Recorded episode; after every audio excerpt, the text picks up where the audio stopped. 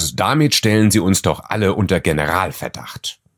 Dieser und andere Rhetoriktricks sind richtig fiese Publikumsverführer, mit denen bringt Ihr Kontrahent in Diskussionen schnell die Leute gegen Sie auf. Schlüpfen Sie vorm verbalen Gegenschlag gedanklich ins Publikum und verbünden Sie sich dann mit ihm. Hier kommt, wie es geht. Herzlich willkommen zu Karriereleiter. Ein Wirtschaftswoche-Podcast von Markus Werner.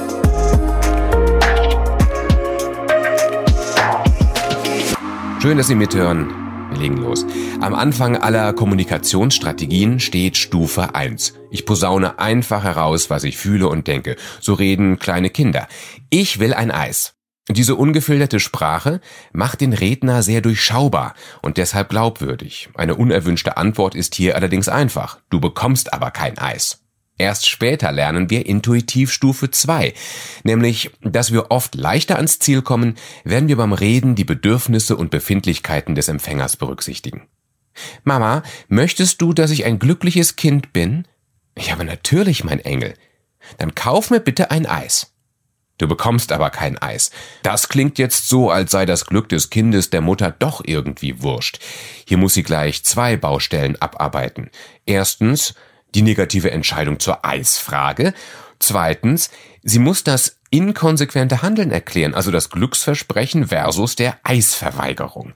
Das fällt schon schwerer und könnte die so in die Zwickmühle manövrierte zum Einknicken bringen. Lautet das Kommunikationsziel Mama ein Eis abschwatzen, dann hätte die Rhetorik voll gewirkt.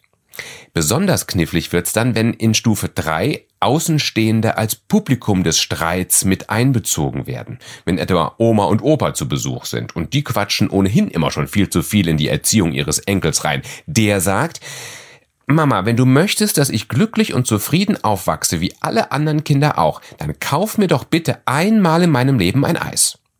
Jeder kennt dann wohl den Reflex. Was denken jetzt die anderen? Es droht nicht nur ein Konflikt der Diskutanten, sondern es könnte auch passieren, dass sich das Publikum vom Angegriffenen abwendet. Um der Oma jetzt zuvorzukommen, die in der Handtasche schon nach dem Geldbeutel wühlt, müssen nun beide Parteien rhetorisch in Schach gehalten werden. Oder der von zwei Seiten Bedrängte gibt einfach nach. Na gut, du kriegst dein Eis, aber nur zwei Kugeln. Das Eisquengel-Beispiel zeigt ganz gut, Publikum bedeutet eine weitere Herausforderung in der Diskussion. Dem Kind das Eis verwehren plus den Großeltern zeigen, dass man einen liebevollen und konsequenten Erziehungsstil pflegt. Wir kämpfen uns an zwei Fronten ab. In der Talkshow vor einer Klasse mit Schülern oder im Wahlkampf oder bei Podiumsdiskussionen oder auch beim Richtungsstreit in Konferenzen in der Firma. Überall dort müssen wir uns rhetorisch doppelt abmühen gegenüber dem Kontrahenten und gegenüber dem Publikum mit ganz eigenem Wissensstand und mit unter anderen Ansichten und Interessen. Und deshalb nutzt Ihr Kontrahent vielleicht ja clevere Rhetoriktricks, die auf Ihre Kosten aufs Publikum zielen. Nehmen wir nur mal die Lüge, die Fake News.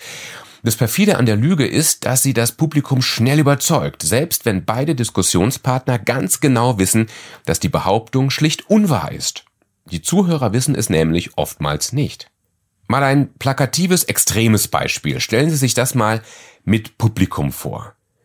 Sie sind Ihrem Job offensichtlich nicht gewachsen. Sie haben doch vor Ihrem Auftritt hier gerade noch Beruhigungsmittel eingeworfen. Wie bitte? Also das stimmt doch gar nicht. Was soll das denn? Ach, habe ich doch gerade eben mit eigenen Augen gesehen. Hinter der Bühne am Tisch mit den Getränken. Das ist eine hübsch ausgeschmückte, aber dennoch unverschämte Lüge. Aber wie so oft auch Fake News in den sozialen Medien wird sie vom außenstehenden Publikum geglaubt, weil die ahnungslosen Dritten die Glaubwürdigkeit der Quelle nicht anzweifeln, zumindest solange es für die Zuhörer keine Anhaltspunkte dafür gibt. Und das ist ihre Chance, als der vom Belogenen in die Enge getriebene. Sie müssen das Publikum dazu bringen, die Glaubwürdigkeit des Lügners anzuzweifeln. Die Leute müssen ihnen glauben. Auch wenn sie, wie meistens spontan, keine notariell beglaubigten Beweise aus der Tasche zaubern können, ihnen bleibt die Kraft ihrer Rhetorik. Überzeugen Sie jetzt und hier mehr als der andere und machen Sie Ihr Publikum zu Ihrem Verbündeten. Das geht in unserem Beruhigungsmittelbeispiel so. Würde ich dem Druck meines Jobs nicht standhalten, wäre ich nicht hier. Denn die Gesundheit geht nun mal über alles. Ich bin mir meiner Sache aber sehr sicher und bin deshalb ruhig und entschlossen. Aber Sie sind ein Lügner und wollen mich vor unseren Zuhörern diskreditieren. Das haben weder ich noch die Zuhörer verdient. Was steckt da drin? Erstens, ich wäre nicht hier, wenn ich überfordert wäre. Also die Behauptung, hätten Sie recht, wäre die Situation anders. Das klingt vernünftig und das glaubt man Ihnen gern. Zweitens, weil ich aber hier bin, zeigt das, dass Ihre Behauptung unwahr ist. Diesen Umkehrschluss kann jeder nachvollziehen. Die Lüge scheint logisch entlarvt, ganz ohne Überwachungsvideo von hinter der Bühne. Drittens, Sie sind ein Lügner. Den miesen Trick des anderen also klar ansprechen. Viertens, das haben weder ich noch die Zuhörer verdient. Der Angegriffene verbündet sich mit dem Publikum, das Publikum und ich. Und das ist die große Kunst. Erobern Sie das Publikum und machen Sie es zu Ihrem Partner. Das geht völlig fair, solange Sie ehrlich bleiben. Mein Rat aus meiner Erfahrung als Fernsehmoderator dafür ist, überlegen Sie immer, was fühlen und denken die Leute wohl gerade in diesem Moment. Und reagieren Sie genau auf das und nicht allein auf Ihre Mitdiskutanten. Manchmal höre ich in Diskussionen, wie die Kontrahenten sich in Fachdetails verzetteln, um sich gegenseitig zu beweisen, dass sie besser im Thema sind. Und die Leute im Publikum dämmern weg und überlegen, wann sie morgen aufstehen müssen. Denken Sie deshalb vom Publikum aus. Und achten Sie auch darauf, ob der andere systematisch versucht, das Publikum zu verführen. Ein, wie ich finde, schönes Beispiel ist das Argument, damit stellen Sie uns alle doch unter Generalverdacht. Anders als die Lüge ist das ein legitimer, rhetorisch raffinierter Vorwurf. Wir kennen ihn vor allem aus Diskussionen über mehr persönliche Kontrollen im Alltag. So eine gab es damals, nachdem ein Germanwings Pilot eine Maschine absichtlich hat abstürzen lassen. Sollen alle Piloten regelmäßig auf psychische Probleme hin untersucht werden? Nein, denn damit stellen sie alle Piloten unter den Generalverdacht, psychisch krank zu sein sollen Senioren ab einem Alter von 75 Jahren noch einmal zu einer Fahreignungsprüfung. Um Gottes Willen, damit stellen wir alle Rentner unter den Generalverdacht, eine Gefahr für die Gesellschaft zu sein. Das hat kein älterer Mensch verdient. Sie kommen auch noch in das Alter. Im Auto eingebaute Alkoholtests kombiniert mit einer Wegfahrsperre für alle Taxis oder sogar für alle Privatautos? Nein, Generalverdacht. Sollen nach den Attentaten von Hanau Sportschützen künftig regelmäßig auf ihre Eignung zum Führen von Waffen überprüft werden? Nein, schließlich stelle das alle redlichen Schützen unter einen Generalverdacht.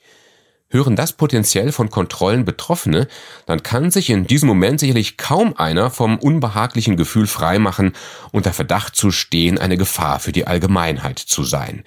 Der Generalverdachtsvorwurf haut richtig rein und verführt das Publikum, sich gegen neue Kontrollen zu wenden. Und mehr noch, wer mehr Kontrollen fordert, denke offenbar per se schlecht über die betroffene Zuhörergruppe.